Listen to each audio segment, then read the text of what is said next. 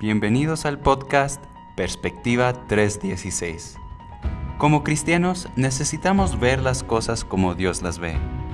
Sabemos que esto se logra a través del estudio y meditación de la palabra de Dios. Aprender de Dios, conocer a Dios. En nuestro podcast Perspectiva 316 podrás encontrar síntesis de libros cristianos, teología al grano y charlas dinámicas. Todo con el fin de tener una perspectiva bíblica. Yo soy Alonso Ibarra. Y yo soy Jessica Guel de Ibarra. Y te invitamos a acompañarnos aquí en, Perspectiva 316. El día de hoy vamos a estar hablando de... A ver... Herme... Hermeneu... ¿Hermeneu what? de la hermenéutica. Hermenéutica. La hermenéutica. Ok. ¿Y qué? ¿Qué es eso? ¿Qué es la hermenéutica? ¿Cómo se come? ¿Cómo se come? Es un platillo. No, no es cierto. Es una ciencia que usamos para interpretar, bueno, textos, pero ahorita la vamos a aplicar más a la Biblia. A la Biblia, perfecto. prácticamente es cómo estudiar la Biblia, cómo interpretar la Biblia correctamente. Y bueno, esta es una charla dinámica o... Es más, yo diría una síntesis de un una síntesis de un libro y el libro viene siendo el... Es Claves de Interpretación Bíblica por Tomás de la Fuente. De hecho, es uno, fíjate, me da mucho gusto, si no me equivoco, el libro está originalmente escrito en español. Ah, cosa que no es muy común, sí, normalmente es como que traducidos, ¿no?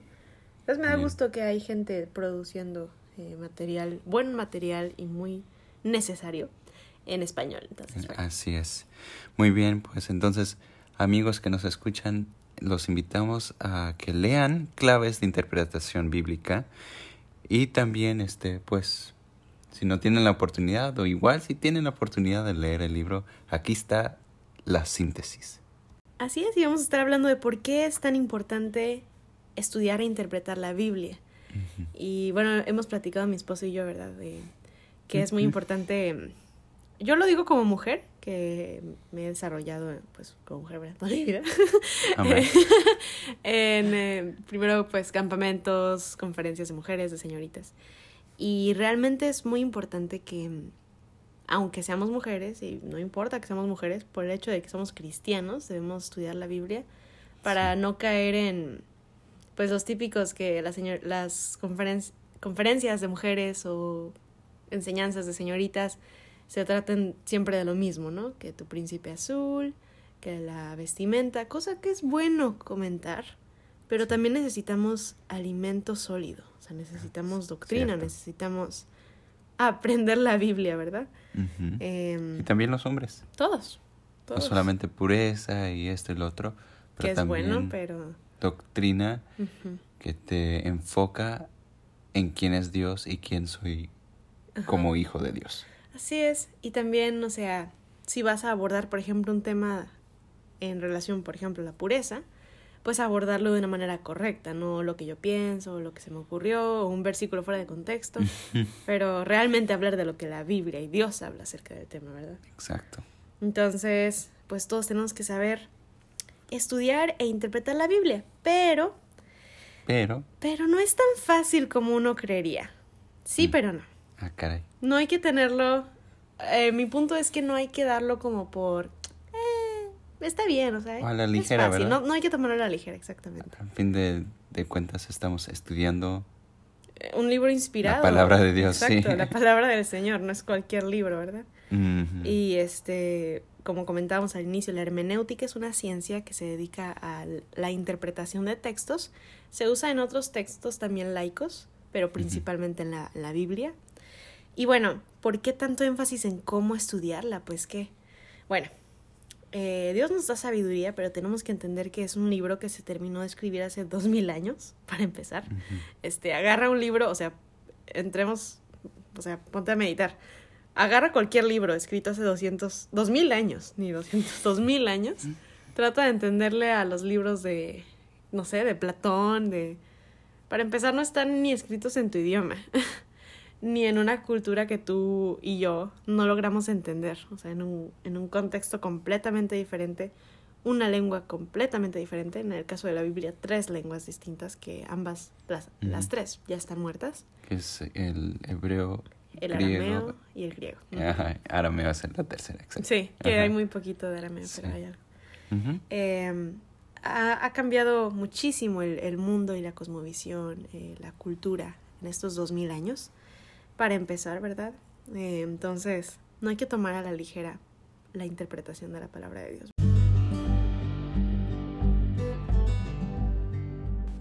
Sí, sí, y este también la importancia de, estar guiados por el Espíritu Santo, ¿verdad? Así es, no hacerlo en la carne, porque no creo que lleguemos muy lejos interpretando lo que Dios dice, eh, no viviendo como Dios desea, ¿verdad? No siendo guiados por Él. Entonces, muy cierto. Entonces, no hay que caer en un... De, lado de que, ah, el Espíritu Santo me guía, entonces, ah, vámonos, me aviento al ruedo, ¿no? Eh, sin realmente preparación y por otro lado tampoco verlo como un tema de estudio así como si estuviera estudiando astronomía ya, ¿no? O sea, necesitamos la guía del Espíritu Santo, pero también discernimiento y sabiduría, ¿verdad? Así es. Eh, Muy bien. Pues entonces, ¿cómo o cuáles son unos los métodos que menciona el libro? Ah, los métodos para, estudiar la, Biblia. Habla de tres, no, perdón, cuatro métodos. Este, cuatro métodos. Así es. Obviamente, bueno, tres no son los que recomienda, ¿verdad? El, autor, ni tampoco nosotros. Y uno de ellos sí. Entonces vamos a ver primero los que no recomienda mucho. Ok. El primero es el dogmático.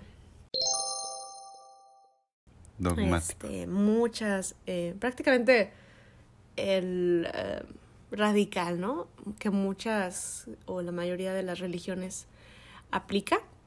Por ejemplo, voy a leer aquí una mm, cita de Luis Mackie. Él dijo, nadie se atreva a interpretar la Biblia con, con un sentido diferente al que le ha dado la Santa Madre Iglesia Católica. Mm. Eso prácticamente es un sentido dogmático. Y estudias no tanto la Biblia, sino las interpretaciones que alguien más ya hizo de la Biblia, ¿no? Entonces, digamos, alguien dijo, no, pues que eh, Pedro es el fundador de la iglesia, entonces yo le creo a la persona que lo dijo que Pedro es el, por así decirlo, en fin, el, el papa, en vez de, en vez de leer la Biblia y, e interpretar la Biblia, yo solamente acepto como ley de Dios, como palabra de Dios, la palabra de alguien más. Ah. Pedro estaba casado, ok. Entonces, hmm. Sí, y bueno, este, pero cualquier iglesia, incluso como cristianos, tenemos que tener mucho cuidado de no caer en esto, como que lo dijo el pastor o lo dice mi, este, los bautistas, entonces yo lo creo. No, no, no. Entonces, a ver, ¿qué dice el pastor o qué dice la, la Biblia? ¿A quién le crees? ¿Es la religión del pastor o está siguiendo al Señor? ¿verdad? Entonces, no creemos en el método dogmático. Ok, que es estudiar las interpretaciones.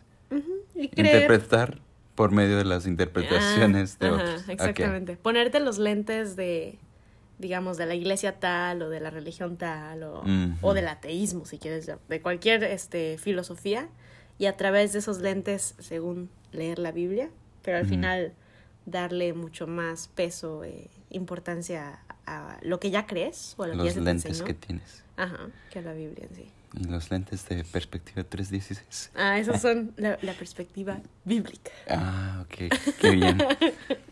Qué buen comercial. Síganos, chicos. Ah. ok. Muy bien, pues tenemos el punto número uno, dogmático. Número dos. El dos tenemos el racionalista. racionalista. Ajá, este pretende ser el, el método científico Okay. Eh, para interpretar la Biblia. Ok. Pero, bueno, lo que hace el método racionalista es, bueno, como podrá imaginarse, racionalizar la Biblia. Eh, somete a la Biblia bajo el juicio humano. Okay. Entonces, pues, científicamente, ay, no, no, no, milagros, ay, ¿qué es eso? No, tenemos que mm. eh, explicar esos milagros científicamente. Entonces, lo que hacen, por ejemplo, o, más bien dicho, tratan de eliminar las supuestas contradicciones eh, científicas, ¿no? Por ejemplo, la alimentación de los 5000, obviamente eso no se puede explicar científicamente en ningún sentido. Como de oh, cinco panes y dos peces se alimenta a más de cinco mil, tal vez diez mil personas, ¿verdad? Em, entonces ellos lo que hacen es que dicen, no, pues mira, lo que pasó no fue un milagro así tal cual de que Dios Jesús multiplicó la comida, sino que fue un milagro moral. Ah, es... Ajá. ok. Entonces que al, niñito sacar sus cinco panes y dos peces, todo el mundo dijo, ay, mira, qué hermoso, qué bendición. Todos vamos a sacar nuestras tortas, nuestro ah, falafel. Ajá. nuestro tilapia. Este, entonces fue un milagro moral el que Jesús sí, el que, el que se vio allí. Eh, no mm. tanto un milagro científico.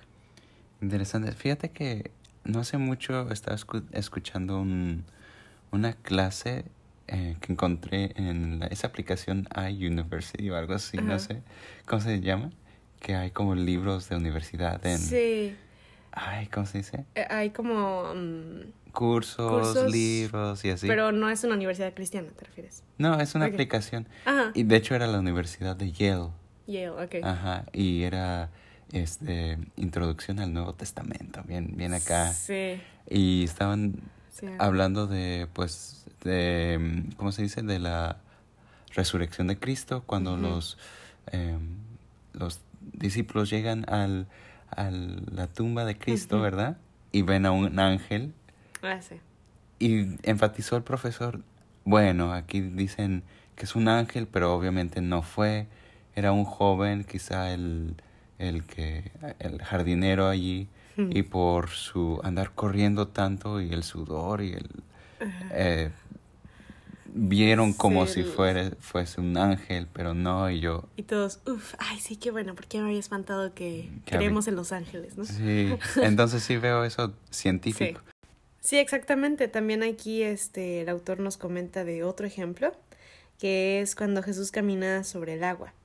Entonces ellos dicen, eh, bueno, los grandes científicos que nos ayudan a interpretar la Biblia como es, nos dicen que no, que en realidad eh, los pescadores ya estaban tan cansados, los discípulos de toda la noche y ya tenían mucho sueño.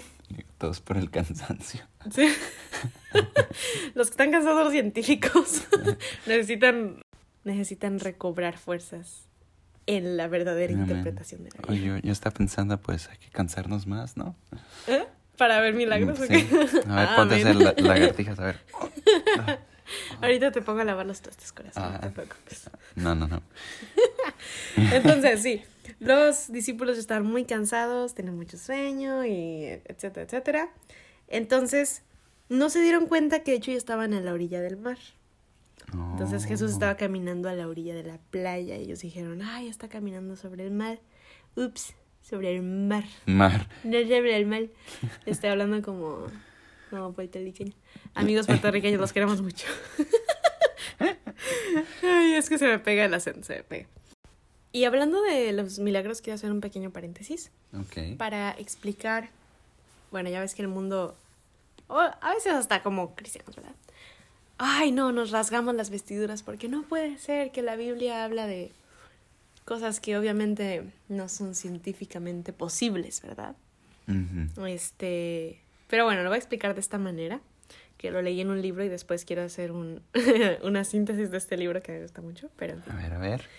Este, no os va a hacer spoiler.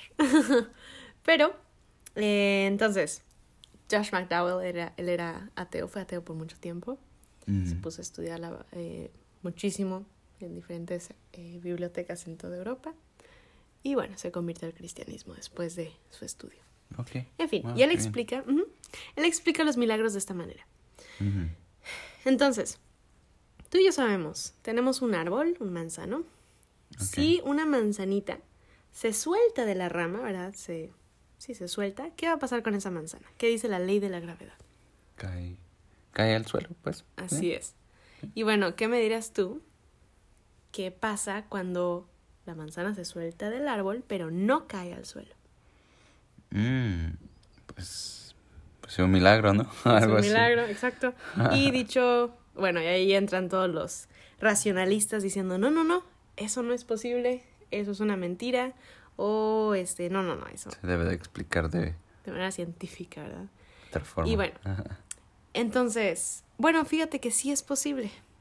Lo que pasa es que yo metí mi mano y caché la manzana. Por eso no cayó al suelo, que es lo que yo esperaba. Ajá. Entonces, lo que sucedió no es que sea algo que no se puede explicar y que, ay, no, no, ¿qué es eso? Simplemente hubo un actor externo que intervino en el acto. Sí. Entonces no sucedió lo que mi mente terrenal estaba pensando que iba a suceder. Ajá. Es lo mismo con esos, eh, lo que llamamos milagros en la Biblia. Nosotros no logramos entender con nuestra mente terrenal cómo sucedió esto, pero hubo un actor externo que nosotros no podemos ver y que no actúa, eh, actúa de maneras misteriosas que nuestro cerebro a veces humano y finito no puede captar, no puede entender. Pero hay un actor externo actuando para que otra ley sea abolida y esta se cumpla. En este caso, la, la manzana no cae al suelo, pero se cumplió otra ley, ¿no? De que, bueno, yo caché la manzana. Em, igualmente así es como actúa Dios es un actor externo. Bueno, ya después en, en, ese podcast platicaremos más del tema. Okay. Pero este fue el método racionalista. Sí. Y creo que el punto, eh, regresando a ese ejemplo de la manzana rápidamente, pues sí, el problema allí de los milagros y todo eso y del em, método racionalista es que queremos ver, queremos ver.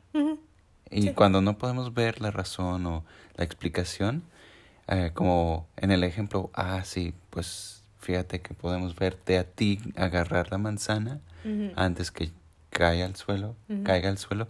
Este, el problema es que con Dios a veces no lo podemos ver. Sí.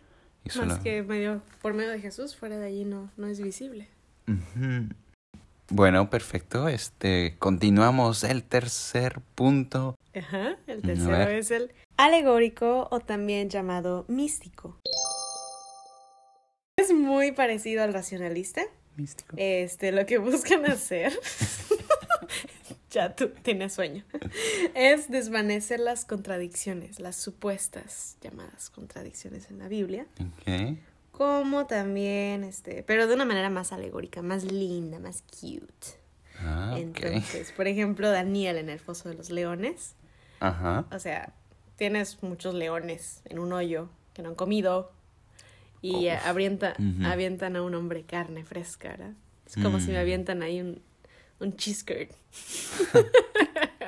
no, te la No sobrevive, no cae al suelo, ya me lo hubiera comido. Entonces, este...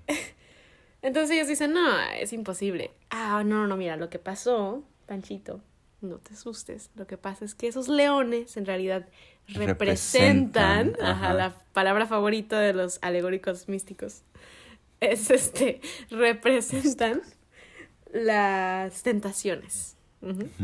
Una, una buena predicación. Si estabas buscando qué predicar el domingo, ya saben, hermanos. No, no es cierto, no lo hagan. Pero los leones representan tentaciones. Entonces, Daniel fue lanzado al foso de las tentaciones, pero él se mantuvo firme en la fe porque a ver, qué bendición. Oraba tres veces al día, ¿verdad?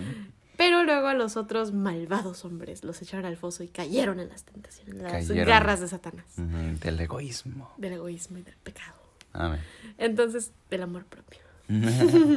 Tóxico.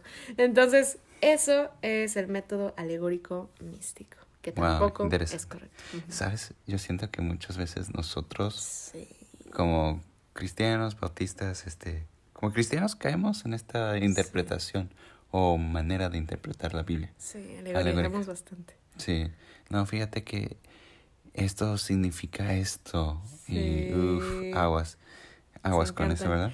Muy bien, pues hemos visto em, tres de los cuatro, dogmático, racionalista, alegórico. ¿Cuál es el correcto? Bueno, pues eh, el autor nos recomienda Em, el método literal. Tal cual lo que dice, eso es. Ah, y aquí está tu frase que me comentabas. Ah, sí. ¿Cómo, va en inglés? Ah, ok, sí, estamos platicando de, de la ley dorada de la hermenéutica. Em, pues en inglés suena bien cool, que es, if the plain sense makes common sense, seek no other sense Uh. Entonces, si la ah. interpretación básica... Sí, lo que entiendo... Voy a interpretar lo que acabas de decir, porque la traducción no tiene sentido. Pero si lo que entendiste de entrada al leer el texto tiene sentido, no le busques otro sentido. Sí. Si tiene sentido común, o sea, si, si suena bien, pues sí, hace lógica, ¿no? Exactamente, eso es el método literal. Entonces, nada de que, bueno, la Biblia cuando dice que pasó un día desde que creó el universo y los animalitos, en realidad quiere decir que pasaron millones de años y, bueno, si quieres creerlo, créelo tú, pero yo creo la palabra como literalmente dice, que fue en un día, ¿no? O en seis días la creación de Dios. Em, o que hay algunos que dicen em, que en realidad Dios sí creen en la evolución, también creen en la Biblia y tratan de combinarlas y bueno, pues Dios creó al changuito y el changuito evolucionó y Dios lo permitió, ¿no? Eh, pues eso no es una interpretación literal de la Biblia, ¿verdad? Entonces, no es lo que buscamos. Creemos que Dios, tal cual lo que dice en su palabra, eso es. Sí. O también podemos alegorizar. No, cuando salió el sol también significa, cuando Dios creó el sol, pues, significa, no sé, que ya que Dios es luz, Dios quiere que tú andes en, en luz, pues sí, pero, en ese texto no es lo que Dios está diciendo. Sí, no es una poesía, es historia. ¿Verdad? Exacto. Este, y bueno, ahora, ya que estamos en ese tema, hay que entender algo que sucede en cualquier texto, cualquier contexto. ¿Qué son las figuras del lenguaje? Figuras del lenguaje. Ajá. Entonces, las figuras del lenguaje. Entendemos, les voy a poner un ejemplo. Hoy en la mañana yo estaba en la escuela, mi esposo estaba en el trabajo, pues yo le eché un grito y le digo, oye mi amor, ya se nos acabó la gasolina, me acaba de caer el 20, que necesitamos ir a poner gasolina. Ok. Entonces, te estoy contando algo que sucedió en realidad, ¿no? Ajá. Te estoy contando algo literal. Literalmente sucedió, es verdad. Ok. 100% real, no fake.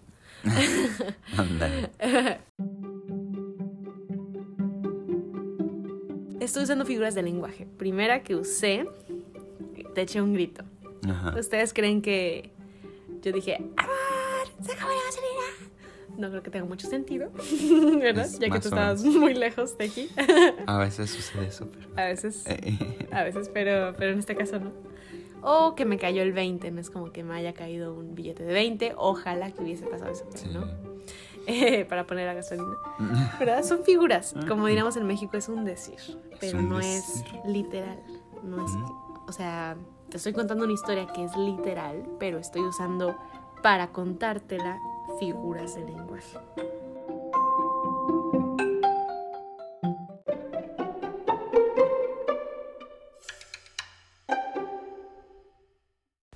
Bueno, súper interesante hablamos de los métodos que dice este libro, este, y pues tenemos esa, eso en mente, continuamos que el siguiente punto es, es contexto, ¿verdad? El contexto. el contexto. Nos entremos en contexto.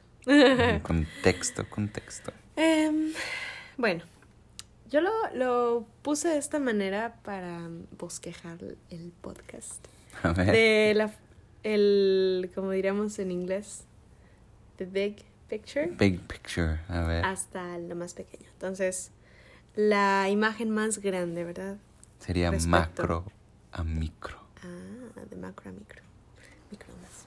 Entonces, lo primero que tenemos es el dispensacionalismo. No me voy a, meter tanto en esto porque hay otro libro que me encanta, mm. de Ryrie, ¿verdad? Ah, sí, sí, sí. Dispensacionalismo hoy, pero luego lo Em, espero, un día de nuestras vidas, abarcarlo, ¿verdad? Estará súper bien. Ya está apuntado en, en, la lista de qué haceres. Pero rápidamente les comento a qué me refiero con dispensacionalismo. Dispensacionalismo. Esa dispensación a what? Así se llama en otro podcast. Híjole. Este, prácticamente habla de que hay diferentes etapas. Eh, durante estas etapas Dios ha actuado, se ha eh, desenvuelto de manera distinta con la humanidad. Eh, entonces, y bueno, durante esas etapas Dios daba mandamientos y después termina esa etapa, Dios nos da otro mandamiento, ¿no? Cuando yo era chiquita, el mandamiento, cuando tenía tres años, era no muerdas a los niños en el kinder. Mm. Esa era mi tarea, mi deber en esta vida, no morder a los niños en el kinder y no comerme el queso en la madrugada. Todos modos lo hacía, era muy desobediente y me encantaba el queso. Ya no, ¿verdad? Mm, mm. Luego tuve cinco años y el mandamiento fue... ¿Cuál cinco este, años ahorita? No muerdas a, tu marido y no comas el queso. Eh, te muerdas y te comes mi queso. Mm. Entonces, no sé, cuando tenía cinco años el mandamiento era... Este, no le pegues a tu hermana, ¿no? A tus hermanas, que estaban bien grandotas y yo bien chiquita, pero ella andaba pegándoles. No, que pues ahora está saliendo toda la verdad. Toda la verdad. Cuando tenía 12 ya era saca buenas calificaciones. Va cambiando, depende de la etapa, los mandamientos van cambiando, ¿verdad? Las órdenes. Igualmente Dios. Entonces, tengo que entender que hay diferentes etapas. En la historia de la Biblia. En la historia de la Biblia. Sí, no tanto con nuestra persona. Sí, exacto, es un ejemplo. Estamos hablando de la historia vasta de lo que es la Biblia. Exacto. Entonces, por ejemplo, em, una dispensación muy conocida, la de la ley. Dios le dio a Moisés, al pueblo de Israel, la ley de Dios, que dice no matarás, no robarás, pero también dice que no cocines al cabrito en la leche de su madre, que, que no tengas ropa de dos hilos distintos, que no siembres frijolitos y arroz en tu... Arroz, siempre arroz. En tu campo y no comas puerco, ¿no? No comas tacos benditos, tacos al pastor. Entonces, eso nos dice la Biblia, sí, sí es cierto. Entonces, ¿yo no puedo hacer eso? Bueno, entendiendo que es otra etapa en la vida, de en la historia de la Biblia, yo ya no estoy en esa etapa. Entonces ese mandamiento ya no aplica para mí. Yo lo explicaría de esta manera. Hace un año y un mes nos casamos, ¿verdad, mi amor? Ajá.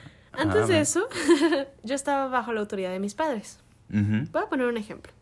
Digamos que mis padres son chinitos japoneses. y ellos siempre me decían, Jesse, no puedes caminar adentro de la casa con zapatos. Quítate los zapatos a la entrada de la casa. Ajá. Ajá. Entonces, pues su, su mandamiento para mí era quítate los zapatos antes de entrar a la casa. Y pues bueno, yo era su hija, pues soy muy obediente, ¿verdad? Seguro. Eh, y me quitaba los zapatos y andaba ya en la casa. Okay. Me casé contigo, amo a mis padres, los sigo honrando, pero ya no estoy bajo su autoridad. Ahora ya estoy casada y tú me dices, no, mi amor, este, pues la verdad a mí no, no importa, o sea, tú entra a la casa con zapatos, no pasa nada. Ah, ok, está bien. Entonces, ¿ustedes creen que estoy pecando porque entro al, a mi casa con zapatos? Pues ya no. Pues ya no, ¿verdad? Lo estaría, estaría obedeciendo a mis padres si entro a, a su casa con zapatos, ¿verdad? Pero ya estoy en otra etapa, ya estoy bajo otra ley. Sí, sí, sí. Igualmente es así en la palabra de Dios. Yo ya no estoy bajo la ley de Moisés, la ley mosaica. Estoy bajo la gracia. Ahora, los mandamientos que se me piden en el Nuevo Testamento son los que debo obedecer. Entre ellos sigue estando no matarás, no robarás, no comas sangre, no me puedo echar mis tacos de moronga. Pero ya no está que guarde el sábado, ya no está que este ¿qué será que ¿Y cómo sabemos esto? Pues Sí, exacto. Entonces, los mandamientos que seguimos como cristianos del Nuevo Testamento son los que se confirman, ¿verdad? Ah, exactamente. Que se enfatizan o se confirman. Se vuelven a comentar en el Nuevo Testamento. Exacto. Como el hecho de no comer sangre. Nosotros no comemos sangre porque en Hechos eh, la Biblia nos dice que no lo hagamos. Pero no nos dice eso, por ejemplo, del puerco, del cerdo. Sí, como vemos con Pedro. Ajá fue invitado a comer todo lo que Dios le preparó. Le dijo, mata y come. y también en, en Timoteo, ¿verdad? Dice que no hay nada de desecharse. Así es. Eh, en fin. Entonces, bueno, eh, un tema muy amplio, lo estamos mencionando muy levemente, pero es importante entonces interpretar la Biblia entendiendo esto para no enseñar eh, pues ponernos bajo mandamientos de los que Dios ya nos ha libertado, ¿verdad? Jesucristo en su cruz. Ahora pues eh, estamos bajo la gracia, gracias a Dios. Sí. Y bueno, eso fue como lo más grande, entender que hay diferentes dispensaciones. El Antiguo Testamento es hermoso para leerlo, es precioso, hay mucha riqueza allí, pero entendamos que son los mandamientos del Nuevo Testamento los que aplican literalmente em, tal cual en mi vida el día de hoy, ¿verdad? Hay muchas lecciones en el Antiguo Testamento, como yo tengo lecciones que mis padres me enseñaron, que son las que me están guiando en la vida el día de hoy. Sí, muy buen ejemplo. Sí, pues tenemos el, el Antiguo Testamento apunta sí. A, a Cristo, ¿verdad? El, el, Nuevo Testamento. prepara para Cristo. Sí, el, ajá, y, y, y, prepara a la gente de ese entonces para al pueblo judío principalmente y al mundo entero también para recibir al, al Mesías. Y el, el, el Nuevo Testamento me muestra cómo seguir a Cristo. Así es. Ya como su discípulo. Muy cierto.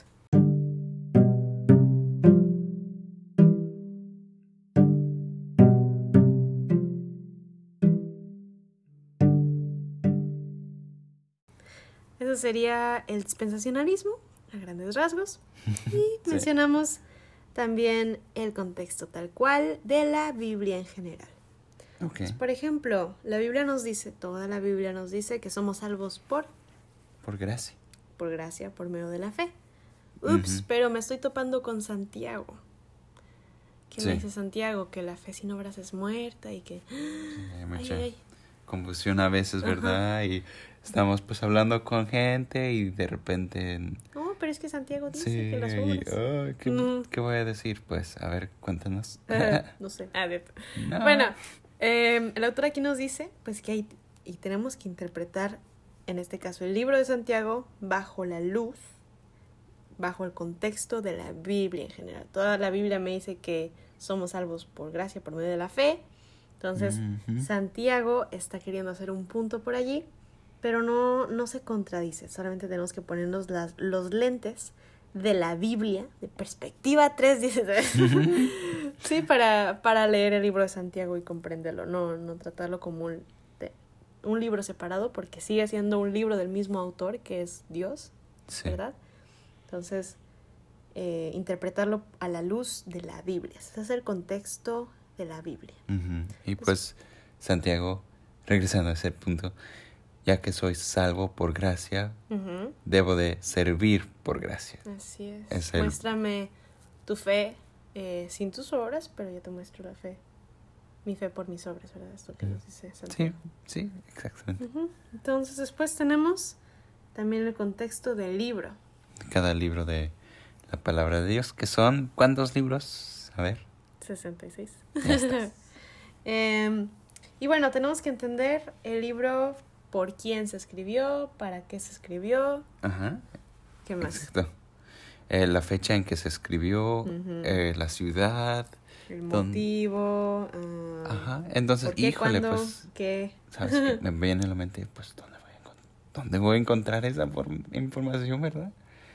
Pues yo, gracias a Dios, vivimos en un tiempo muy desarrollado, entonces yo puedo entrar a un sitio web como Bible Hub o...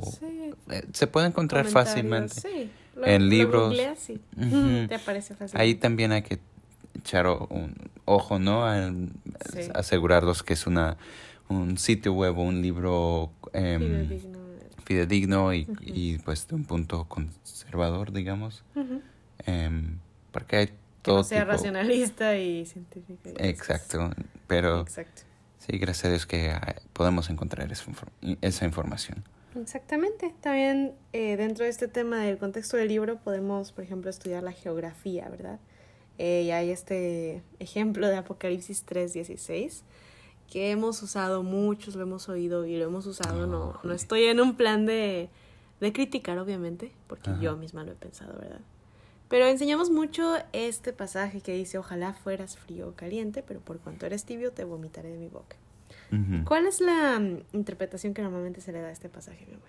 ¿Verdad? Este, que no, debería ser o rebelde o prendido para el Señor.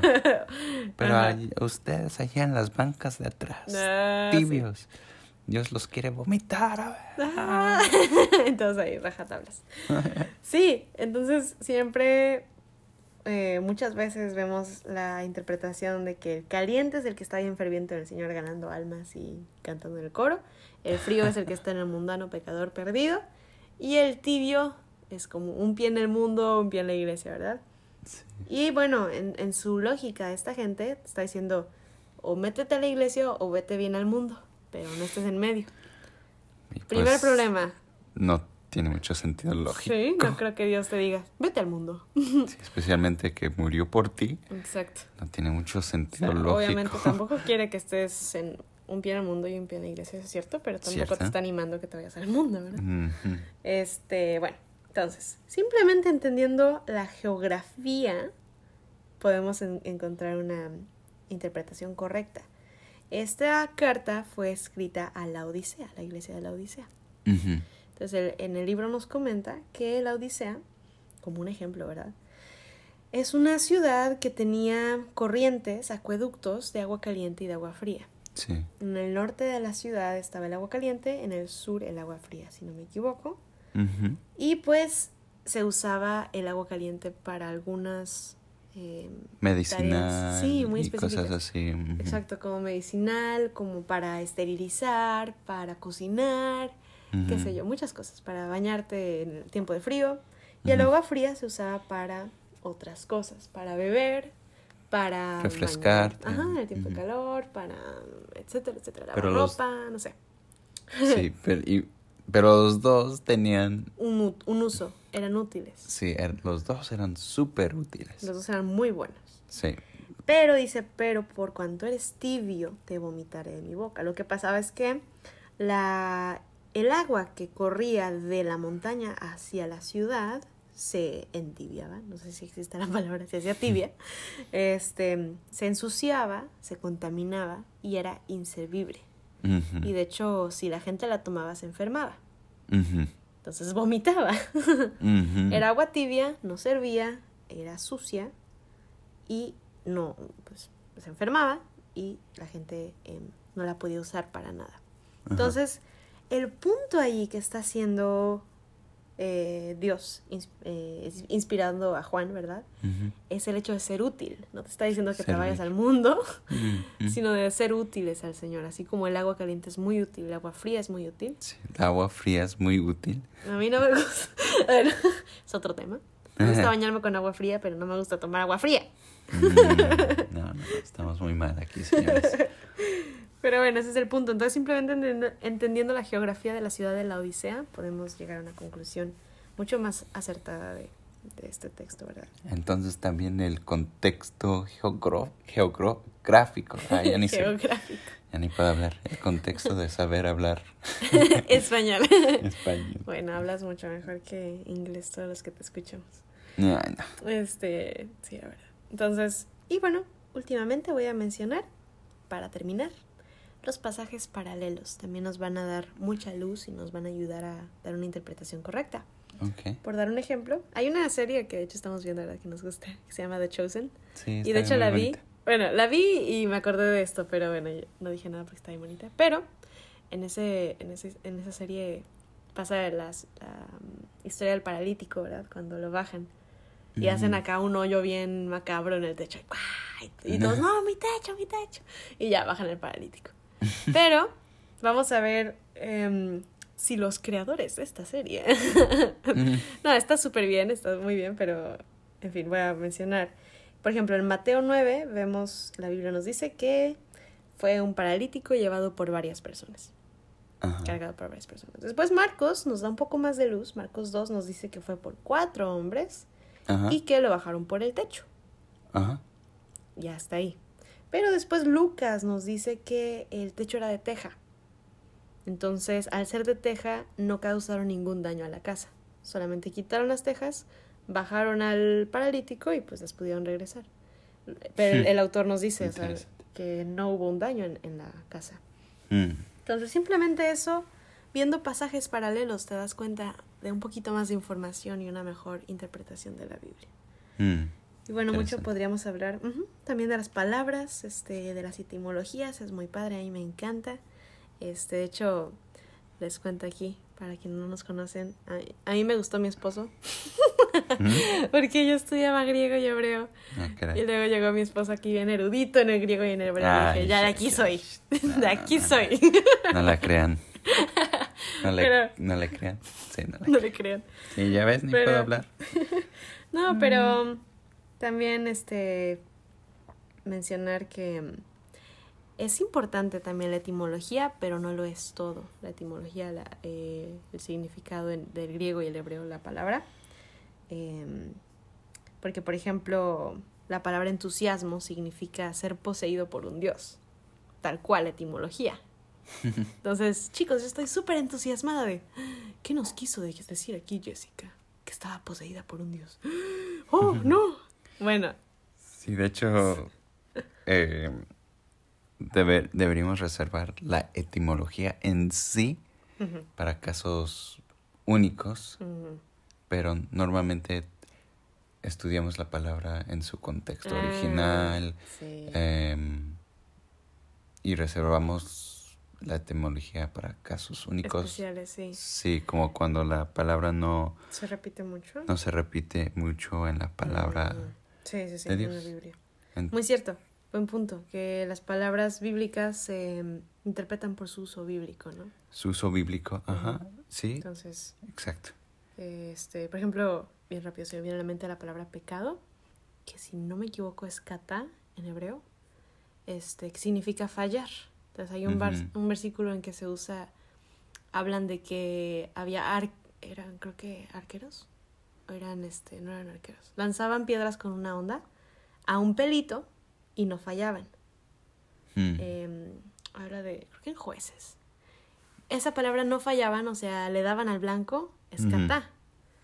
Entonces, bueno, es interesante, nos da luz, está muy padre, pero no siempre en la Biblia la palabra pecado se refiere a, ups, fallé, ¿no? Este, ya tiene un sentido mucho más rico en el hecho de fallar moralmente, este... A la ley de Dios. A la ley de Dios, exacto.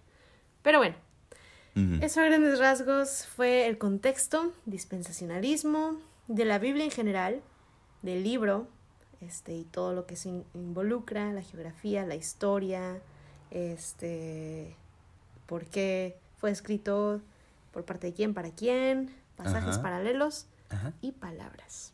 Palabras. Eso sería el estudio del día de hoy.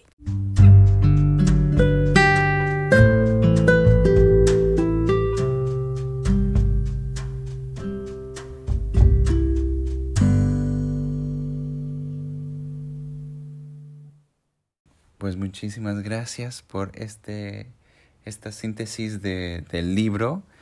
Pues me viene a la mente este versículo de segunda de Pedro 1.20 que dice, entendiendo primero esto, que ninguna profecía de la escritura es de interpretación privada. Entonces, pues Dios nos va a guiar en la interpretación de su palabra y pues ahora tenemos las herramientas necesarias Ah, básicas, ¿verdad? Sí, el versículo nos habla de que no es que tú sí puedes interpretar la Biblia y yo no puedo. Sí, Con pues, la llenura del Espíritu Santo y estas herramientas correctas. Exacto. Podemos interpretar la palabra de Dios. Sin temor. Sí, y hermanos cristianos, amigos que nos escuchan, quizá estás pensando, no, pues yo no sé, no, no, no, no, hermeneo, no. Hermeneo, no puedo, la verdad. No, es muy, muy básico y Dios nos va a seguir dando em, sabiduría y, y pues te animamos que pues si tienes la oportunidad de leer este libro o libros muy parecidos, pues estudiar. Así es. Pero... Y escuchar podcast que te enseñen. sí, ¿verdad? Perfecto. Pues Dios los, los bendiga grandemente y pues a leer la Biblia de la palabra de Dios. Gracias. Gracias. En perspectiva 3.16, sabemos que hay un solo libro divino, perfecto y eterno. Ese libro es la Biblia. Y en Juan 3.16 encontramos el resumen de este libro, el mensaje del Evangelio. Tú y yo estamos perdidos en pecado condenados a la muerte eterna en el infierno. Ni nuestras buenas obras ni ninguna iglesia puede rescatarnos. Pero Dios nos amó tanto que dio a su Hijo Jesucristo para morir y resucitar por nosotros. Y si ponemos nuestra fe en Él, no seremos condenados, pero tendremos vida eterna. Todo esto es un regalo de amor de Dios, solo si le pedimos que nos salve del pecado y del infierno. Gracias por escuchar Perspectiva 316.